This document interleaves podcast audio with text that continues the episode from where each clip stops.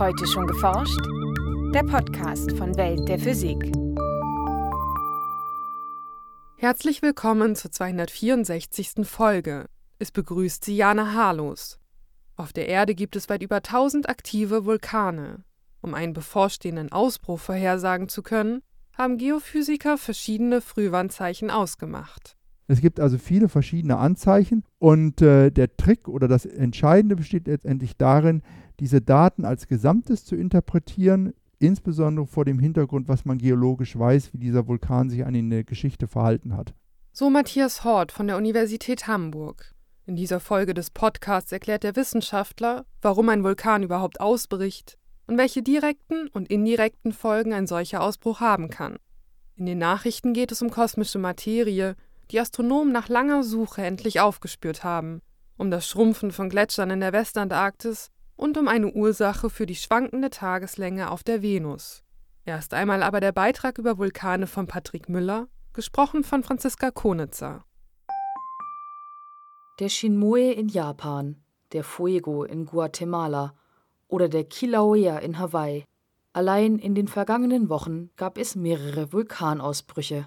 Also ein Vulkan ist ein, eine Struktur auf der Erdoberfläche, die dadurch entsteht, dass flüssiges Gestein aus der Erde an die Erdoberfläche gefördert wird. Das heißt also, die wesentliche Voraussetzung ist, dass es einen Prozess in der Erde gibt, der tatsächlich den Erdmantel oder die untere Kruste, die normalerweise fest ist, so stark aufheizt, dass eine Flüssigkeit, die man als Magma bezeichnet, entsteht, die dann aufgrund des Dichteunterschiedes, genau wie ein Heißluftballon in der freien Luft, langsam durch den Erdmantel und durch die Erdkruste aufsteigt und dann zur Eruption kommt.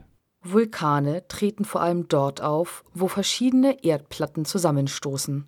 Die Erde ist so aufgebaut, dass sie aus großen Platten besteht, an der Erdoberfläche 16 große Platten und dann viele kleine Platten. Die großen und kleinen Platten bewegen sich kontinuierlich äh, gegeneinander. Das bezeichnet man auch als Plattentektonik. Am mittelozeanischen Rücken bildet sich laufend neues Material für die Erdplatten, während an anderen Stellen des Planeten im gleichen Maße wieder Material im Erdmantel, in sogenannten Subduktionszonen, verschwindet. Beide Prozesse rufen Vulkaneruptionen hervor. Die Interaktion von Platten ist der eine Mechanismus und dann gibt es noch ein anderes Phänomen in der Erde, das es sogenannte heiße Stellen, die bezeichnet man auch als Hotspots gibt. Und an diesen Hotspots entstehen dann völlig unregelmäßig innerhalb von Platten Vulkane. Die Eruption des Kilauea-Vulkans auf Hawaii geht beispielsweise auf einen solchen Hotspot zurück. Wie sich diese besonders heißen Stellen auf der Erde bilden, ist bislang unklar. Eine Vermutung ist, dass in der Vergangenheit sehr tief abgetauchte Erdplatten den Wärmetransport an einer Stelle abgeschirmt und dafür an einer anderen fokussiert haben. Sowohl bei Hotspot-Vulkanen als auch bei Vulkanen, die durch Plattentektonik entstehen, wird die Eruption jedoch stets durch Druck ausgelöst. Prinzipiell ist es so, dass wenn das Gestein aufschmelzt, es so ist, dass das Gestein nicht komplett flüssig wird, sondern dass das Gestein äh, nur zu einem ganz geringen Prozentsatz aufschmilzt, also zum Beispiel zu ungefähr 5 bis 10 Prozent. Und dann wird dieses Magma, was in ganz kleinen Bereichen in dem Gestein gespeichert ist, wird dann praktisch herausgepresst durch den Auflassdruck von oben. Ähnlich wie bei einem nassen Schwamm wird das flüssige Magma durch Druck aus dem Gestein gepresst. Im Gegensatz zum Wasser im Schwamm ist das Magma jedoch leichter als das umliegende Gestein und wird deswegen nach oben gedrückt. Die Geschwindigkeit des aufsteigenden Magmas und damit auch die Eruptionsart hängen vor allem von der Zähflüssigkeit, der sogenannten Viskosität und dem Gasgehalt des Magmas ab. Und das entscheidet dann letztendlich, also Viskosität und Gasgehalt, ob ein Vulkan effusiv oder explosiv aussteigt, wobei explosiver Vulkanismus immer dann entsteht, wenn ich hochviskose Magmen und hohe Gasgehalte habe und effusiver, also eher als Lavafluss äh, gearteter Vulkanismus entsteht, wenn ich niedrigviskose Magmen und typischerweise auch etwas geringere Gasgehalte habe. Die Zähflüssigkeit des Magmas hängt im Wesentlichen vom Gehalt an Siliziumoxid im Magma ab. Eine höhere Siliziumkonzentration führt zu einem zähflüssigeren Magma, aus dem Gase langsamer entweichen können. Infolgedessen baut sich ein größerer Druck auf, und die resultierende Eruption ist sehr explosiv. Die stärksten Vulkanausbrüche finden bei sogenannten Supervulkanen statt.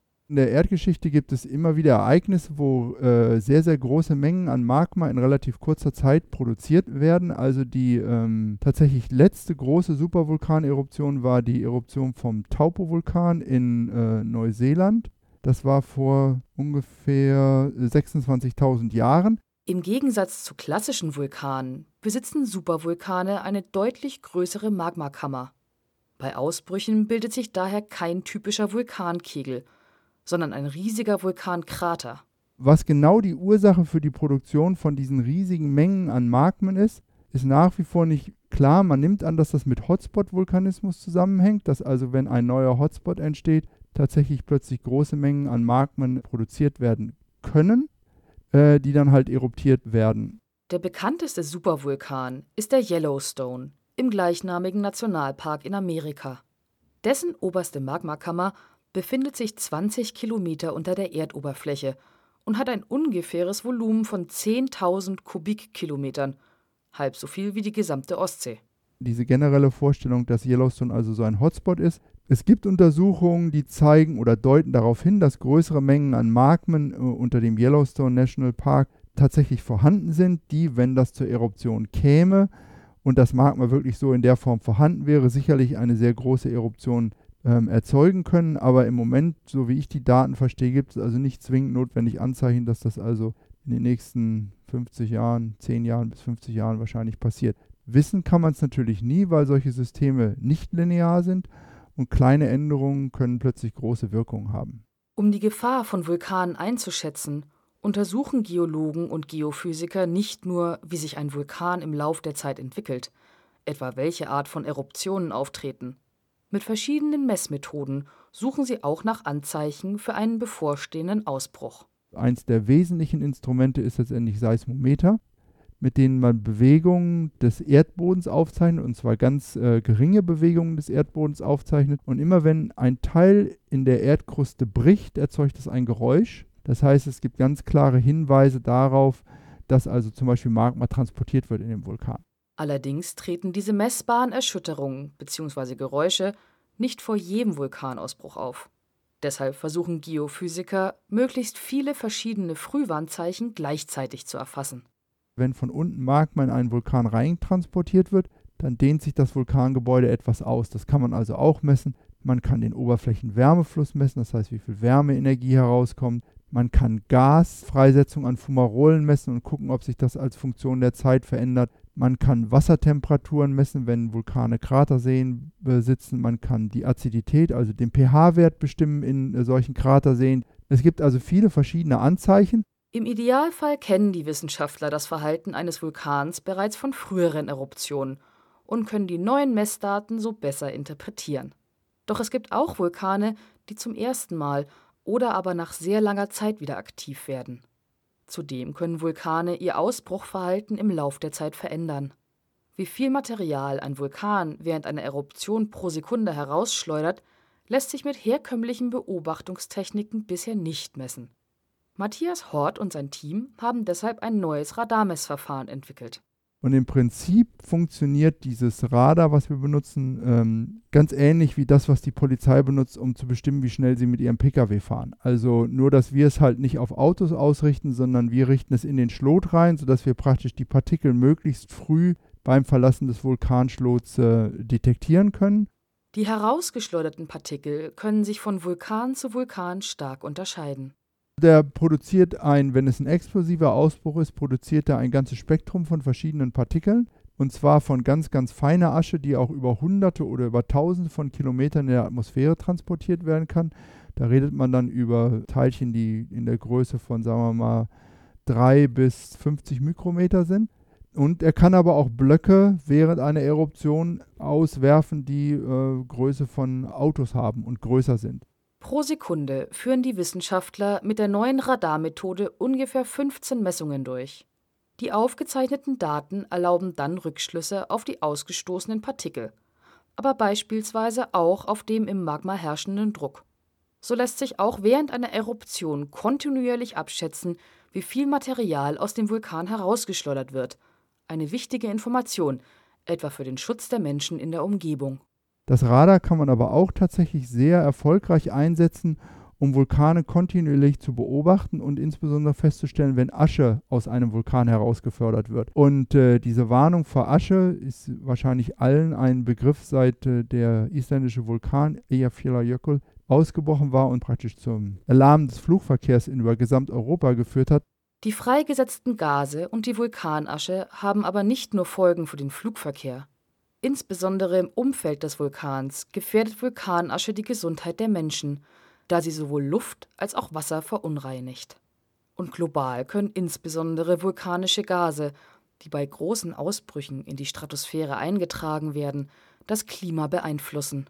Denn die beim Ausbruch eines Vulkans herausgeschleuderten Schwebeteilchen, die sogenannten Aerosole, erzeugen eine Art Schleier in der Erdatmosphäre. Wenn ich jetzt dadurch, dass ich vulkanische Aerosole in ganz feinen Partikeltröpfchen in die Atmosphäre reinbringe, verändere ich die Art und Weise, wie die Atmosphäre Strahlung reflektiert. Das heißt, es kommt weniger, in Anführungszeichen, etwas weniger Sonnenlicht auf die Erde, was dann zu einer globalen Abkühlung führt. Nach der Pinatubo-Eruption im Jahr 1991 fielen die zwei folgenden Jahre beispielsweise im Mittel 0,5 Grad kälter aus. Auch künftig werden Geologen und Geophysiker solche Vulkanausbrüche nicht verhindern können. Doch dank neuer Messverfahren lassen sich Eruptionen besser verstehen und vorhersagen und so Menschen frühzeitig vor der Gefahr warnen. Nachrichten Gemäß dem Standardmodell der Kosmologie besteht der Kosmos zu etwa 70 Prozent aus dunkler Energie, zu 25 Prozent aus dunkler Materie und lediglich zu 5 Prozent aus gewöhnlicher oder baryonischer Materie, aus der Sterne, Planeten und auch wir bestehen. Zählen Astronomen allerdings alle beobachtbaren Formen der gewöhnlichen Materie zusammen, kommen sie lediglich auf knapp 2 Prozent. Computersimulationen hatten bereits darauf hingedeutet, dass sich die fehlende baryonische Materie außerhalb von Galaxien verbirgt, in Form von heißem Gas. In der Fachzeitschrift Nature berichten Forscher nun, dass sie dieses Gas mit dem Röntgensatelliten XMM Newton aufgespürt haben. Die Beobachtungen zeigen, dass sich das Gas in filamentförmigen Strukturen zwischen den Galaxien ansammelt und Temperaturen von 100.000 bis 10 Millionen Grad Celsius aufweist.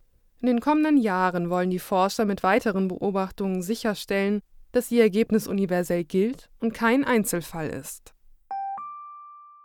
Klimaforscher befürchten, dass der Eisschild der Westantarktis im Zuge der globalen Erwärmung stark schrumpfen könnte. Neue GPS-Messungen am Rand der Westantarktis deuten nun aber darauf hin, dass die Lage nicht ganz so dramatisch ist, jedenfalls nicht überall in dieser Region.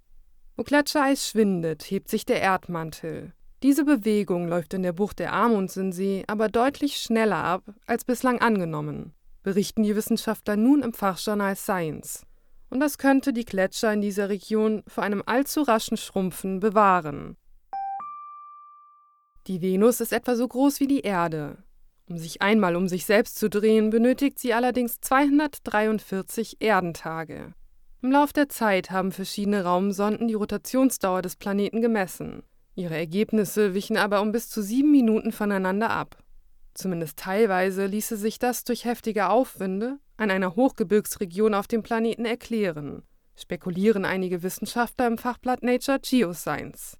Laut ihren Computersimulationen beeinflusst die Wechselwirkung zwischen Planetenkörper und Atmosphäre das Trägheitsmoment der Venus und damit ihre Rotationsgeschwindigkeit. Laut den Modellen ändert sich die Tageslänge auf dem Planeten dadurch um etwa zwei Minuten. Das war's für heute. Welt der Physik wird Ihnen präsentiert vom Bundesministerium für Bildung und Forschung und der Deutschen Physikalischen Gesellschaft.